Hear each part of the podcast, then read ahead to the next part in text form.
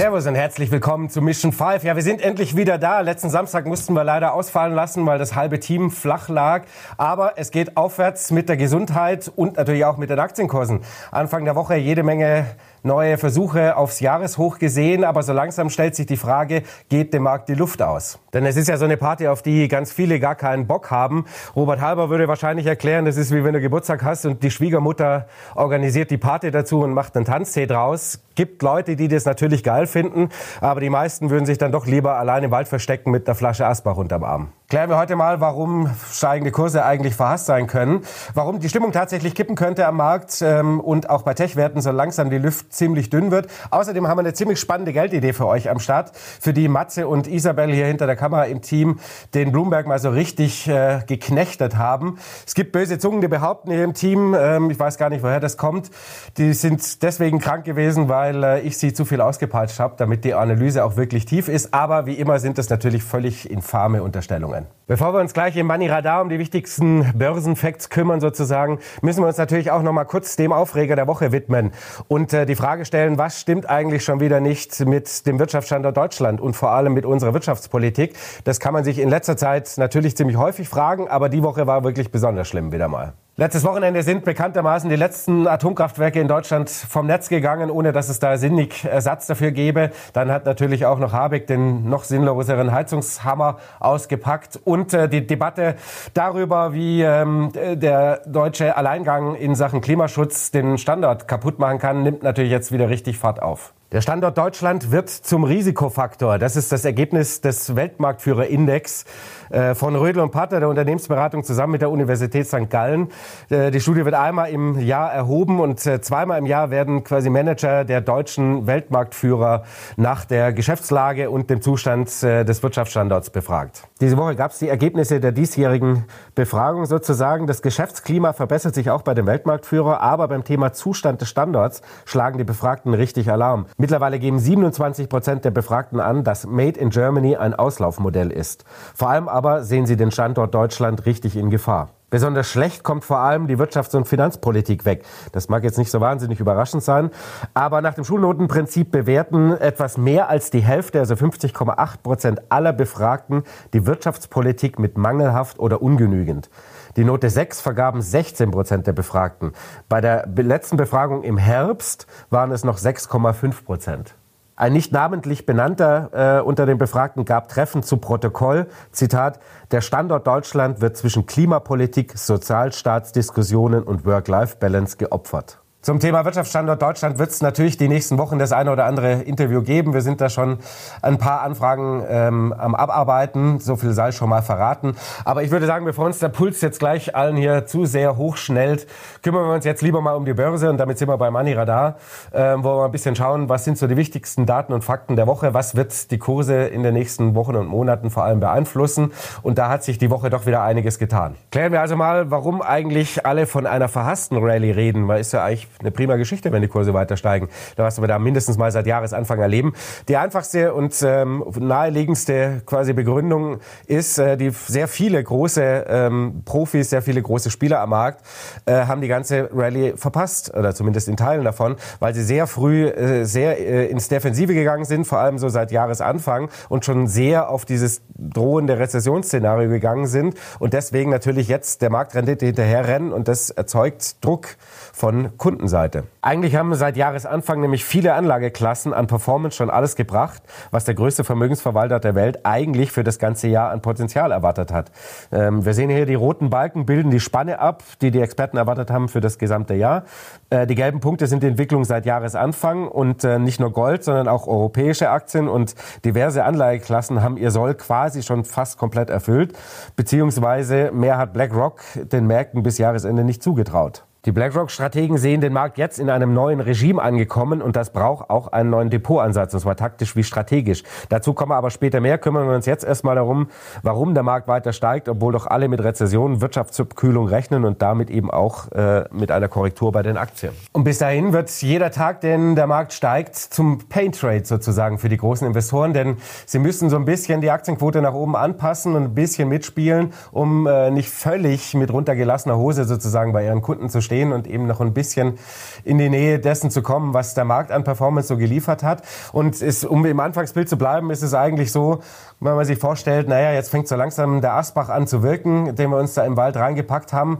Und äh, dann sinkt so ein bisschen die Hemmschwelle sozusagen und dann geht man halt doch zu Schwiegermutters Tanztee. Macht zwar keinen Spaß und wird am Ende des Tages auch den größeren Kater bringen. Und der große Kater ist natürlich der Abschwung, der da mal irgendwann ansteht und damit auch der Korrektur an den Aktienmärkten, die man dann mit einer höheren Aktienquote äh, miterleben muss, obwohl man quasi das Plus vorher seit Jahresanfang nicht erlebt haben. Wie sehr die Profis derzeit an der Seitenlinie stehen, zeigt äh, die jüngste Umfrage der Bank of America unter Fondsmanagern, die diese Woche wieder rauskam, die jeden Monat ja erhoben wird. Denn die Cashquote bei den Fondsmanagern in den USA liegt nach wie vor bei 5,5 Prozent und damit nicht nur weit über dem historischen Mittel, sondern inzwischen den 17. Monat Monat in Folge über der Schwelle von 5 Prozent, die taktisch eigentlich so ein bisschen als Kaufsignal gilt, weil zu viel Pessimismus im Markt ist. Das ist übrigens die längste Periode über der 5-Prozent-Marke seit der großen Dotcom-Krise vor 20 Jahren. Damals lag die Cashquote allerdings ganze 32 Monate über 5 Prozent. Neben den gestiegenen Zinsen hat natürlich auch die kurzzeitige Bankenkrise dazu geführt, dass die Finanzprofis vor allem Bonds stark übergewichten. Absolut betrachtet ist das Übergewicht in Anleihen so hoch wie nie seit der großen Finanzkrise 2008, 2009. Und das geht, das ist nicht ganz überraschend, ganz eindeutig zu Lasten von Aktien. Denn so stark untergewichtet äh, in Aktien waren Fondsmanager das letzte Mal ebenfalls im Jahr 2009 während der Finanzkrise. Und daraus ergibt sich natürlich in der Summe dann auch schon wieder einen ziemlich fallenden Sentiment-Index, der sich vom Rekordtief im Oktober ja ein bisschen erholt hatte, aber jetzt doch auch schon wieder nach unten wegdreht. Befragt werden die Profis für das Sentiment nach ihren Aussichten für Wachstum, Aktien und Bonds in den kommenden Monaten. Zeigt natürlich auch so ein bisschen die Zerrissenheit im Moment. Ja. Einerseits will man natürlich nicht, Stichwort runtergelassene Hose, äh, dem Markt so völlig hinterherlaufen und seinen Kunden nichts bieten. Andererseits will man natürlich auch nicht mit zu hoher Aktienquote quasi in dieses Rezessionsszenario reinlaufen. Äh, andererseits kurzfristig haben wir natürlich äh, aktienseitig auch so ein bisschen Momentum noch. Wir haben Disinflation, wir haben immer noch relativ äh, solide Wirtschaftsdaten, sowohl in Europa als auch in den USA. Und auch die Quartalsbilanzsaison im Moment läuft relativ solide. Zumindest war es Anfang der Woche noch so. Donnerstag und Freitag hat es ein ganz klein bisschen Risse gegeben. Aber nichtsdestotrotz, ähm, wenn wir uns mal die Bilanz anschauen für den S&P 500, sind 77 Prozent der Unternehmen, die bislang ihre Zahlen für das erste Quartal vorgelegt haben, äh, haben die Erwartungen des Marktes übertroffen. 20 Prozent sind, ähm, haben verfehlt quasi. Bis zur Wochenmitte sah das noch krasser aus. Da waren es fast 90 Prozent der Unternehmen, die die Prognosen geschlagen hatten. Die großen Banken waren da teilweise sehr gut, paar solide unterwegs, gab nur sehr wenige Ausreißer nach unten. Ähm, die Regionalbanken haben das Bild natürlich so ein bisschen verschlechtert und dann gab es natürlich jede Menge negative Kommentare zu Tesla und Netflix und Co. Das hat dann am Donnerstag so ein bisschen für etwas mehr Nervosität gesorgt, aber alles in allem läuft es im Moment nach wie vor sehr gut. Alles in allem wird der Abgesang auf die US-Wirtschaft also etwas verschoben, wobei man natürlich ehrlicherweise dazu sagen muss, die Latte liegt ziemlich niedrig für die US-Unternehmen. Denn die Konsensschätzungen wurden für dieses erste Quartal allein in den letzten vier Wochen ziemlich massiv zusammengestrichen, wie wir hier in der Mitte äh, rot eingekringelt sehr schön sehen. Dunkelblau ist dabei der aktuelle Wert und der helle Balken ist der Wert von vor vier Wochen. Wenig überraschend wurden am stärksten die Schätzungen für Finanzwerte nach unten korrigiert. Hier ganz rechts äh, gut zu sehen, gefolgt von den Energiewerten, äh, aber aber in beiden Fällen ist die Fallhöhe natürlich auch entsprechend hoch gewesen. Interessant wird also vor allem jetzt der Rest der Berichtssaison, da steht ja noch vieles an, denn jetzt kommen Sektoren, bei denen die Schätzungen nicht so stark reduziert wurden. Da ist dann auch die Gefahr, dass äh, also etwas größer, dass es böse Überraschungen gibt. Denn neben dem Finanzsektor rechnen Analysten im Konsens nämlich nur für zwei weitere Sektoren im ersten Quartal mit einem Gewinnwachstum, wie wir hier sehen. Für den Rest der Wirtschaftswelt geht es mit den Gewinnen im ersten Quartal mal marktweit äh, bergab und das teils ziemlich deutlich. Und das ist ein ziemlich wichtiger Punkt. Ja? So schön das auch immer alles klingt, dass die Bilanzsaison doch so solide läuft, muss man eben auch dazu sagen, äh, in der Breite bedeutet es, dass ähm, der Gewinn in diesem ersten Quartal recht deutlich in den USA zurückgehen wird bei den Unternehmen. Insgesamt rechnen nämlich äh, Analysten im Schnitt für den S&P 500 oder für die Unternehmen S&P 500 äh, für das erste Quartal mit einem Gewinnrückgang um weit mehr als 8 Prozent. Und das wäre der stärkste Rückgang seit dem dritten Quartal 2020, als die Unternehmen die Corona-Lockdowns erst so richtig zu spüren bekamen. Auf Basis der Vorjahresvergleiche wären die USA damit in der Gewinnrezession angekommen, auch wenn die Wirtschaft insgesamt noch solide wächst. Diese Gemengelage schafft natürlich eine, wie soll man sagen, unvorteilhafte, unvorteilhafte Situation, ähm, denn die Bewertung wird nicht attraktiver. Der S&P 500 ist mittlerweile wieder bei dem KGV von 19 angekommen und damit, ähm, so schreibt Jens Erhard zum Beispiel in einem aktuellen Kommentar, über dem Durchschnitt von 18,5, nachdem der S&P 500 in der Vergangenheit historisch die Wende nach unten angetreten hat. Gleichzeitig ist die Risikoprämie für Aktien gegenüber Anleihen, wenn man die Renditen nimmt, derzeit eigentlich zu gering, ähm, um quasi für einen Aufschwung zu sorgen. Wenn das beides zusammenkommt, heißt es das nicht, dass man sofort alles verkaufen muss, aber es zeigt eben doch, dass mit einer gewissen Verzögerung der Markt darauf deutlich korrigiert hat und dann hieß es halt eben, mit den Kursen geht's wieder bergab. Zumal die Markttechnik so langsam so ein bisschen am Kippen sozusagen ist. Kurzfristig sieht vieles noch relativ gut aus, aber ein richtig guter Kontraindikator ist natürlich, dass die Lage sehr entspannt ist im Moment. Vor allem, wenn man mal auf die Volatilität schaut, könnte man meinen, wir sind hier im Schlaraffenland angekommen. Im Land, in dem Milch und Honig fließt. Wir sind im schönsten Bullenmarkt mit schönem Wachstum und ähm, die Bewertung ist auch noch toll. Äh, aber in der Welt sind wir halt natürlich nicht. Und wir sehen es hier relativ schön äh, in Blau, den WIX äh, in der VDAX in Deutschland. Äh, sieht auch nicht anders aus, ist im tiefen, entspanntesten Modus, also historisch niedrig derzeit. Die letzten zwei Tage mit ein paar enttäuschenden Zahlen ist die wohl ein ganz klein bisschen gestiegen. Wenn man mal in Relation den S&P 500 dagegen nimmt, ist das tendenziell kein gutes Zeichen. Denn sobald die Einschläge in Sachen Konjunktureintrübung und vor allem sinkender Unternehmensgewinne näher kommen, wird es mit der Wohler recht schnell nach oben gehen und die Kurse entsprechend auch schnell mal korrigieren. Der jüngeren Vergangenheit haben sich WIX und S&P paradehaft gegenläufig entwickelt wie man hier beim Wix in Blau und dem S&P in Weiß sieht. Und in dem Zusammenhang schauen wir natürlich auch noch mal schnell auf die unterschiedliche Wahrnehmung von Aktien- und Anleiheinvestoren. Denn äh, die Volatilität bei US-Staatsanleihen, die der MOVE-Index widerspiegelt, hat sich deutlich von der Wohler der Aktien entfernt. Ähm, wir hatten das zuletzt schon mal die Grafik. Äh, man sieht recht schön, dass die Nervosität an den Anleihenmärkten im Vergleich zu den Aktien ähm, deutlicher gestiegen ist. Also quasi die zwei Indikatoren auseinanderlaufen. Äh, und das ist kein gutes Zeichen. Die US-Anleihemärkte gelten bekanntlich als größter und liquidester Markt äh, der Welt und sind vor allem in Sachen Risikoneigung doch oft treffsicherer, da, da sie wesentlich sensibler reagieren auf das Thema Zinsänderungen und damit eben auch auf Wirtschaftsumbrüche, als es die Aktienmärkte tun. Hinzu kommt, dass äh, dieser Aufschwung auf sehr dünnen Beinchen daherkommt sozusagen. Eine aktuelle Berechnung von äh, Erhard zeigt, dass äh, im ersten Quartal die Hälfte des gesamten, der gesamten S&P 500 Kursgewinne ähm, von drei Aktien ausgemacht wurde und äh, 95 Prozent des, der Kursgewinne waren zehn der, kamen auf zehn der 500 Werte sozusagen und mit der Mehrheit äh, der Aktien im S&P 500 wären Anleger im ersten Quartal im Minus gewesen. Und das ist deswegen gefährlich, weil für die Big Tech-Werte natürlich so langsam die Duft auch so ein bisschen dünner wird. Zumindest, wenn man mal einen Blick auf die Bewertung wirft, sozusagen. Natürlich haben Tech- und Wachstumswerte immer in guten Zeiten gewisse Multiples gegenüber dem Gesamtmarkt verdient. Da sie ja stärker wachsen und bessere Zukunftsaussichten haben, ist klar soweit. Äh, allerdings werden die Tech-Werte trotzdem so langsam historisch teuer. Denn das letzte Mal, als Tech-Werte einen derart hohen Bewertungsaufschlag gegenüber dem S&P 500 hatten, war im Jahr 2009. Der Hype ist real, sozusagen.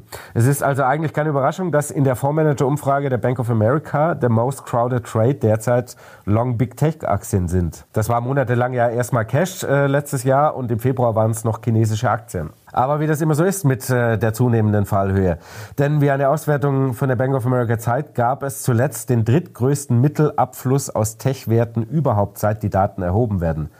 Das muss nicht alles heißen, dass jetzt alle das, äh, alles den Bach runtergeht, aber natürlich sollte man im Hinterkopf haben, dass im Zweifel die großen Investoren tendenziell die Finger eher über den Verkaufsknopf haben und ähm, eher nicht all in gehen bei Big Tech. Stellt sich natürlich die Frage, was machen wir mit dieser ganzen Soße? Und damit kommen wir auch zu BlackRock zurück, wie angekündigt vorneweg, die ja ein neues Regime angebrochen sehen und ähm, welche Lehren sie daraus für sich und ihre Kunden ziehen. Die wichtigste Botschaft der Strategen lautet nämlich, der Markt wird den Schaden in der Wirtschaft noch einpreisen. Sie rechnen nicht damit, dass die Notenbanken in den USA absehbar die Zinsen senken und damit Risikoanlageklassen zu helfen. Deswegen wird das alte Playbook by the Dip in diesem Regime nicht so funktionieren, wie wir das in der Vergangenheit oft erlebt haben, auch wenn Michael Burry im, äh, vor ein paar Wochen noch gesagt hat, bis vor kurzem hätte es noch ganz gut funktioniert. Denn wir werden schärfere Korrekturen und eine größere konjunkturelle Volatilität erleben. Interessant ist auch, dass die BlackRock-Strategen explizit unterscheiden zwischen taktischen und strategischen Investments. Taktisch ist natürlich der eher kurzfristige Anlagehorizont, strategisch der lange, ist klar. Also kurz- und mittelfristig werden Aktien aus den entwickelnden Industrieländern komplett untergewichtet, da auch BlackRock davon ausgeht, dass die Rezession noch nicht wirklich eingepreist ist, also die da denn kommen wird und sie gehen davon aus, dass sie kommt. Langfristig und damit strategisch gehört die Anlageklasse aus Sicht der Strategen natürlich übergewichtet, ist eh klar. Das heißt, wer Buy and Hold veranstaltet und das alles aussitzen kann, muss jetzt ohnehin nicht nervös werden. Aber schauen wir mal auf die taktische Ausrichtung noch schnell im Detail. Also alle Industrieregionen sind aktienseitig eher auf Untergewichten. Japan äh, neutral. Einzig Aktien aus den Emerging Markets und separat auch China sind derzeit auf übergewichtet. Ähm, allerdings auch nur mit plus eins. Und der Ordnung halber müssen wir natürlich auch das Zinsplaybook so ein bisschen angucken. Die zwei jetzt attraktivsten Anlageklassen für BlackRock sind im Moment kurzlaufende US-Staatsanleihen und inflationsindexierte Anleihen. Da sie davon ausgehen, dass der Markt noch nicht richtig eingepreist hat, dass die Inflation Inflation uns länger und höher erhalten bleibt.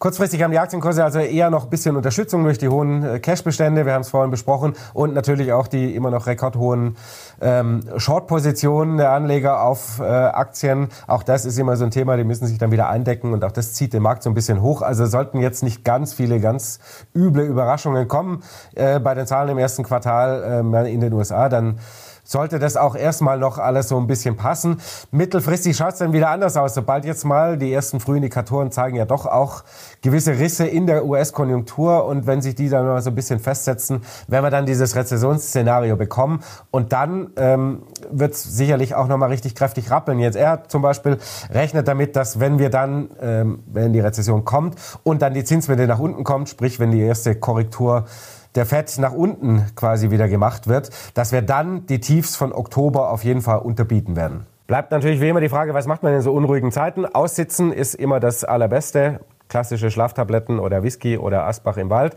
äh, je nachdem.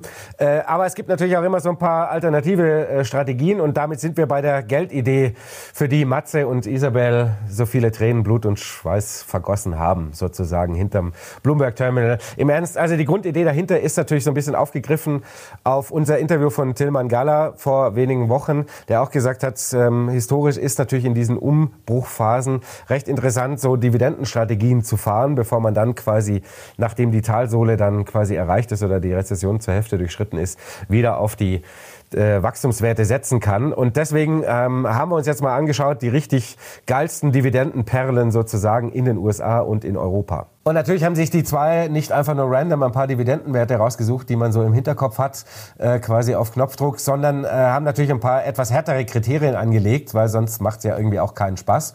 Bleibt mal gerade mal ein. Wichtig, logischerweise die Dividendenrendite, die sollte mal mindestens 5% liegen, weil sonst ist langweilig.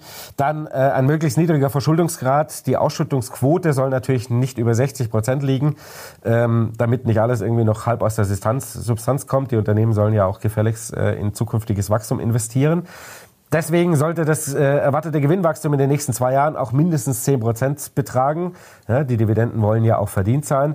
Und äh, natürlich sollten die Aktien kein völligen Verrecker sein. Das ist jetzt irgendwie auch logisch. Also das Kurspotenzial ähm, der Analysten im Schnitt bei Bloomberg liegt bei mindestens 20 Prozent, haben wir mal als Untergrenze festgelegt, ähm, sodass wir also da nicht irgendwie die kompletten Verrecker erwischt haben. Und ähm, idealerweise darf es natürlich auch noch eine trotzdem niedrige Bewertung sein. Deswegen sind alle Unternehmen mit einem KGV von unter 10 bewertet. Und wenn man diese Kriterien alle mal anlegt, dann wird die Liste plötzlich ziemlich klein. Da bleibt nämlich nicht mehr viel übrig. Aber genauso wollten wir es ja auch haben. Sollen ja auch ein paar Perlen logischerweise sein, Dividendenperlen.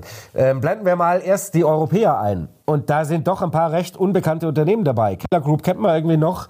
Top-Dividendenzahler, wenn man mal alle Kriterien berücksichtigt und quasi alles rausgefiltert hat, äh, ist mit mehr als 8% ähm, Karen Homes. Und zwar ist es ein irischer Baudienstleister, der Häuser designt und baut käme man jetzt so im ersten Moment auch nicht drauf, das geil zu finden. Aber die Highlights sind ähm, nicht ohne. Also KGV von 7,5 ist durchaus ein Schnäppchen im Moment. Die Ausschüttungsquote ist mit 35 Prozent ziemlich niedrig, also da ist sehr viel Luft auch nach oben noch. Äh, Im letzten Jahr verzeichnete Karen Holmes zwar ein Minus von knapp 9 Prozent, äh, aber seit Dezember geht es so langsam auch wieder steil bergauf. Analysten rechnen bei der Aktie mit einem Kurspotenzial im Schnitt, also im Konsens von fast 41 Prozent. Hinzu kommt, dass der Gewinn der Aktie in den nächsten zwei Jahren um fast 22 Prozent steigen soll. So, Highlight Nummer zwei wäre noch Vesuvius, ein britisches Technologie- und Werkstoffunternehmen, das sich auf Schmelzguttechnik spezialisiert hat. Äh, hier soll der Gewinn der Aktie die nächsten zwei Jahre noch um 25 Prozent steigen. Damit ist äh, das Unternehmen auf jeden Fall weiter vorne dabei bei unseren Dividendenperlen sozusagen. Ähm, für die Aktie ging es schon in den letzten Jahren um 30 Prozent nach oben. Laut Analysten sollen aber noch 22 Prozent im Konsens drin sein. Und die Ausschätzungsquote ist mit 42 Prozent auch immer noch relativ niedrig. Und völlig verrückt, das Wichtigste hätten wir beinahe vergessen, die Dividendenrendite liegt bei 5,2 Prozent. Und dann schauen wir uns gleich auch noch die geilen Dividendenperlen von Mats und Isabel aus den USA an. Auch da sind ein paar Unternehmen dabei, die man nicht so unbedingt auf dem Schirm hat. Stellantis oder Western Union kennt man natürlich noch. Hier unten farblich hinterlegt haben wir noch zwei Dividendenvielzahler, die nicht alle Kriterien komplett sauber erfüllen. Aber wir haben halt äh, mit Altria irgendwie ein Unternehmen mit mehr als 8% Dividendenrendite bei eben immer noch okayem Wachstum und einer relativ günstigen Bewertung. Also sowas sollte man auch immer mit auf dem Zettel haben. Da war ich mal quasi Aufweicher der strengen Regeln sozusagen. So, und in dieser Liste, das darf ich euch geheim, geheim verraten, Matzes neuer Liebling ist Genko Shipping and Trading. Mit einer Market Cap von knapp 700 Millionen Dollar natürlich noch ein relativ kleines Unternehmen. Die konzentrieren sich so auf Schüttgutfrachter, die Eisenerz, Kohle, Getreide über die Weltmeere schippern. Das Geschäft scheint sich ziemlich zu lohnen. Bis 2026 soll sich der Gewinn verdreifachen. Das aktuelle Kurspotenzial von den Analysten im Schnitt liegt nach Einbruch 2023 im Schnitt bei 49 Prozent. Dazu kommt natürlich eine monströse Dividendenrendite von 13 Prozent. Bewertung ist natürlich auch ziemlich gut. Äh, KGV von 6,4, ein Kurs-Buchwert-Verhältnis von 0,7. Das muss man immer mit Vorsicht genießen, weil so ein Schiff kann man im Zweifel auch nicht teuer verkaufen. Und äh, trotzdem, der Kurs Cashflow ist bei 4,0, sieht also alles andere als schlecht aus. Und Matzes zweiter Favorit ist Western Union. Äh, ist natürlich irgendwo auch ein Klassiker. Der Zahlungsdienstleister ist durch den jüngsten Ausverkauf bei regionalen US-Banken auf ein Rekordtief gefallen. Da bietet sich die Chance, das erwartete Aufwärtspotenzial von immerhin 22 Prozent und eine Dividendenrendite von fast 9 Prozent jetzt zuzugreifen oder auch nicht.